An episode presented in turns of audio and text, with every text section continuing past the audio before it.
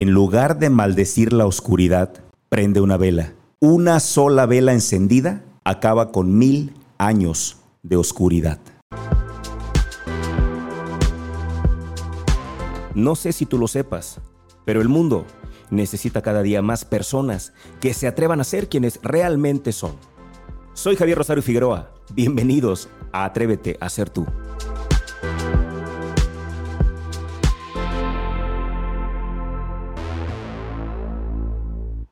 Durante la semana me encontré con esta frase y debo ser muy honesto contigo, me movió muchísimo. No la pude borrar de mi mente, me hizo mucho sentido, me hizo shock, hizo cortocircuito en mi interior. En lugar de maldecir la oscuridad, prende una vela. Una sola vela encendida acaba con mil años de oscuridad. Me acordé de esta historia de este chico que estaba caminando por el mar, había subido la marea, y producto de eso, había muchísimas estrellas de mar varadas en la arena. El sol estaba subiendo, estaba aumentando, estaba haciendo más calor y evidentemente las estrellas de mar iban eventualmente a morir, si no eran devueltas al agua. Este niño iba caminando y agarraba una estrella y la tiraba al mar, agarraba otra y la tiraba al mar. De pronto una persona que estaba justamente ahí observando la escena se ríe y se mofa y le grita al niño. Le dice, pero ¿qué haces, niño? Eres un imbécil. ¿Acaso crees que vas a poder salvar todas esas estrellas? Lo que tú haces no tiene sentido. Entonces el niño levanta una, se le queda viendo al tipo y le dice, para esta sí tiene sentido. Y la aventó al mar. Nos fijamos con mucha frecuencia y con relativa facilidad en lo que no está bien en lo que no es como creemos que debería ser o como quisiéramos que fuera. El tema de las Olimpiadas que recién terminó me lleva totalmente a esta frase de maldecir la oscuridad en lugar de prender la vela. Porque criticamos severamente a los atletas, sobre todo los de nuestro país, porque no consiguen resultados. Hablamos de ellos, los criticamos, incluso hasta los insultamos.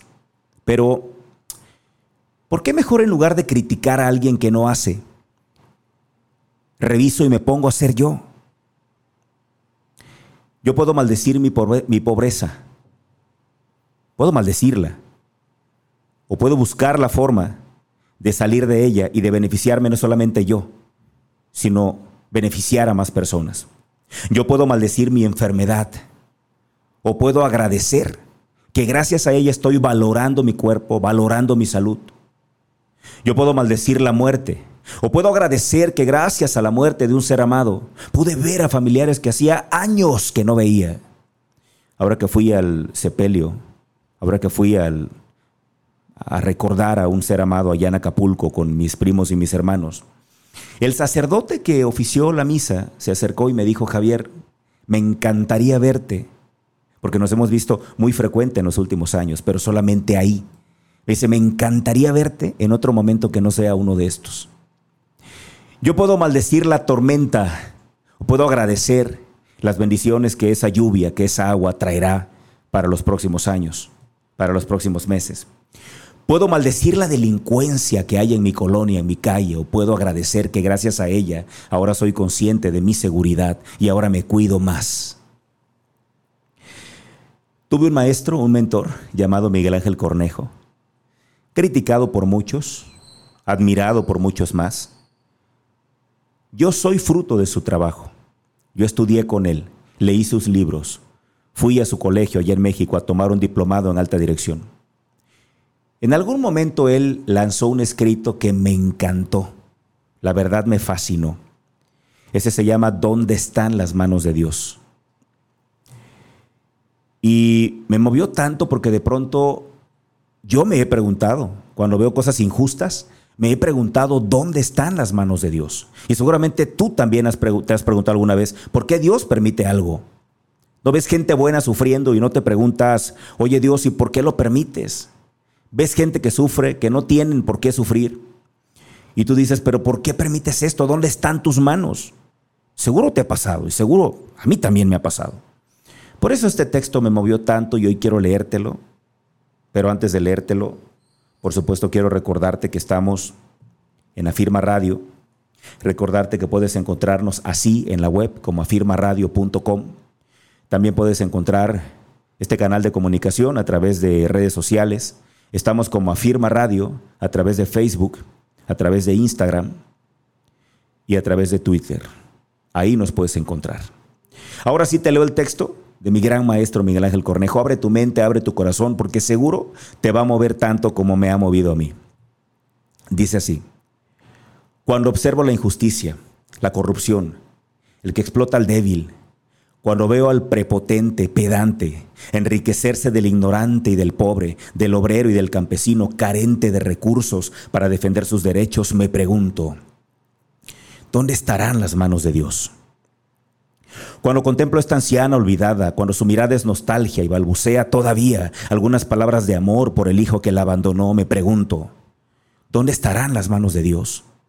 Cuando veo al moribundo en su agonía llena de dolor, cuando observo a su pareja y a sus hijos deseando no verle sufrir, cuando el sufrimiento es intolerable y su lecho se convierte en un grito de súplica de paz, me pregunto, ¿dónde estarán las manos de Dios?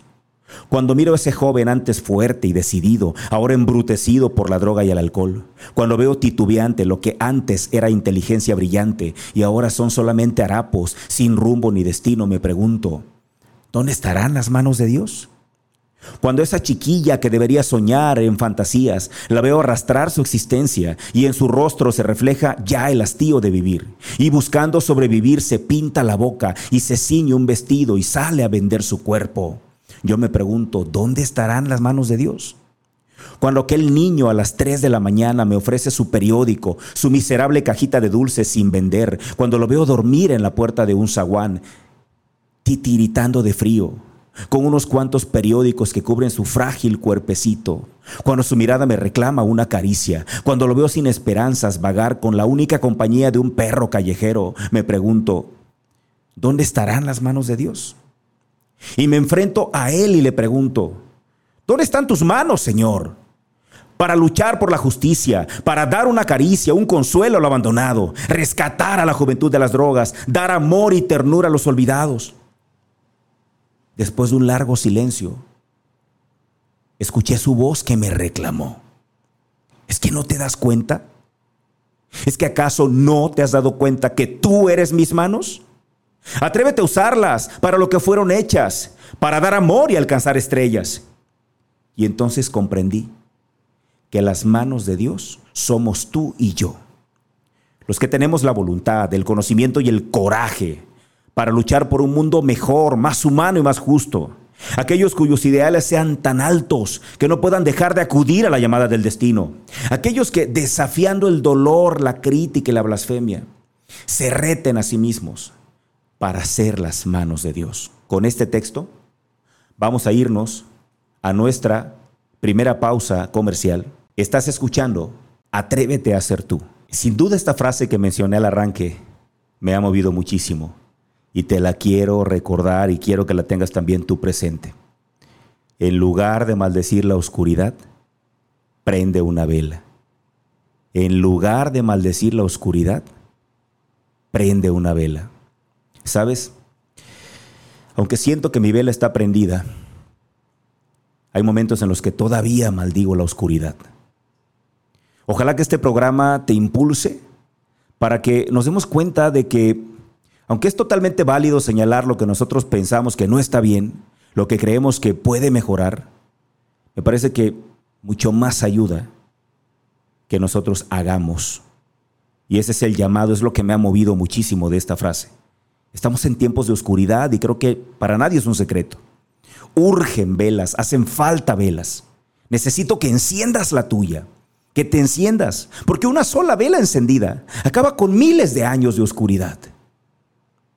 Hay un texto, hay un poema de Mario Benedetti que se llama No te rindas. Ya lo dije en la radio, en la radio local acá en Guadalajara hace algunas semanas, pero hoy quiero dejarlo aquí en este podcast, aquí en este episodio, aquí en este programa. Me encantaría que lo compartieras con todo mundo. Se llama No te rindas y es de Mario Benedetti. Y es un llamado para ti. Hoy te lo digo a ti. Agradezco a Mario que lo haya escrito y agradezco muchísimo hoy poder ser el portavoz. Este poema va directo para ti. No, no es casualidad. No, no, no. La casualidad no existe. Lo estás escuchando porque aquí hay un llamado para ti. Es totalmente para ti. No sé por lo que estés pasando, pero esto, alguien me dijo que necesitabas escucharlo. Y dice así, no te rindas. Aún estás a tiempo de alcanzar y comenzar de nuevo, aceptar tus sombras y enterrar tus miedos, liberar el lastre, retomar el vuelo. No te rindas, que la vida es eso. Continuar el viaje, perseguir tus sueños, destrabar el tiempo, correr los escombros y destapar el cielo. No te rindas. Por favor, no cedas. Aunque el frío queme, aunque el miedo muerda, aunque el sol se esconda y se calle el viento. Aún hay fuego en tu alma, aún hay vida en tus sueños, porque la vida es tuya y tuyo también el deseo, porque lo has querido y porque te quiero, porque existe el vino y el amor. Es cierto, porque no hay heridas que no cure el tiempo. Abrir las puertas, quitar los cerrojos, abandonar las murallas que te protegieron, vivir la vida y aceptar el reto, recuperar la risa, ensayar un canto, bajar la guardia y extender las manos, desplegar las alas e intentar de nuevo, celebrar la vida y retomar los cielos. No te rindas, por favor no cedas, aunque el frío queme, aunque el miedo muerda, aunque el sol se ponga y se calle el viento. Aún hay fuego en tu alma, aún hay vida en tus sueños, porque cada día es un comienzo nuevo porque esta es la hora y el mejor momento, porque no estás solo, porque yo, porque yo te quiero. Espero que este mensaje haya llegado a tiempo y que lo tengas ahí en tu mente. Por favor, en lugar de maldecir la oscuridad, encendamos una vela. Quiero cerrar este programa con una deliciosa homilía. Por favor, en este momento no interesa a qué iglesia pertenezcas. Lo que quiero es que escuches el contenido. Tampoco importa el credo. Y te lo aclaro porque esta es una homilía del Papa Francisco. Una homilía que la dijo justamente el año pasado en plena pandemia. Y lo que dice esta homilía es maravilloso. Abre tu mente, abre tu corazón, porque con esto nos vamos. Agradezco infinitamente que estés conmigo cada viernes, que estés escuchando Atrévete a ser tú. Agradezco infinitamente que escuches el podcast y que me ayudes a compartirlo. Pégalo en tus historias, ponlo en tus estados, que más gente se entere de que hay un espacio no tanto por mí, sino por el contenido, por el mensaje. Recuerda que yo únicamente soy un portavoz. El mensaje estoy totalmente seguro que viene de lo alto. A mí únicamente me toca conducirlo, abrir la boca y sacarlo a través de mí. Pero el mensaje viene de lo alto y viene para ti y para mí. Gracias por estar ahí por darle sentido a esto y me despido con esta homilía que dice así. Puedes tener defectos, estar ansioso y vivir enojado a veces, pero no olvides que tu vida es la empresa más grande del mundo. Solo tú puedes evitar que se vaya cuesta abajo. Muchos te aprecian, admiran y aman. Si pensabas que ser feliz es tener un cielo sin tormenta, un camino sin accidentes, trabajar sin cansancio, relaciones sin desengaños, estabas equivocado. Ser feliz no es solo disfrutar de la sonrisa, sino también reflexionar sobre la tristeza. No solo es celebrar los éxitos, sino aprender lecciones de los fracasos. No es solo sentirse feliz con los aplausos, sino ser feliz en el anonimato. La vida vale la pena vivirla, a pesar de todos los desafíos, malentendidos, periodos de crisis. Ser feliz no es un destino del destino, sin un logro para quien logra viajar dentro de sí mismo. Ser feliz es dejar de, sentirse víctima de los problemas y convertirse en el autor de su propia historia. Atraviesas desiertos fuera de ti, pero logras encontrar un oasis en el fondo de tu alma. Ser feliz es dar gracias por cada mañana, por el milagro de la vida. Ser feliz es no tener miedo de tus propios sentimientos, es saber hablar de ti es tener el coraje de escuchar un no, es sentirse seguro al recibir una crítica, aunque sea injusta, es besar a los niños, mimar a los padres, vivir momentos, momentos poéticos con los amigos, incluso cuando nos lastiman. Ser feliz es dejar vivir a la criatura que vive en cada uno de nosotros, libre, feliz y sencilla. Es tener la madurez para poder decir, me equivoqué. Es tener el valor para decir, perdóname. Significa tener la sensibilidad para decir, te necesito. Significa tener la capacidad de decir, te amo. Que tu vida se convierta en un jardín de oportunidades para ser feliz. Que tu primavera sea amante de la alegría. Que seas un amante de la sabiduría en tus inviernos. Y cuando te equivoques, empieza de nuevo desde el principio. Solo entonces te apasionará la vida. Descubrirás que ser feliz no es tener una vida perfecta, pero el uso de las lágrimas es para regar la tolerancia. Utiliza las pérdidas para entrenar la paciencia. Usa errores para esculpir la serenidad. Usa el dolor para pulir el placer. Usa obstáculos para abrir ventanas de inteligencia. Nunca te rindas. Nunca te rindas con las personas que te aman. Nunca renuncies a la felicidad. Porque la vida, la vida es un espectáculo increíble.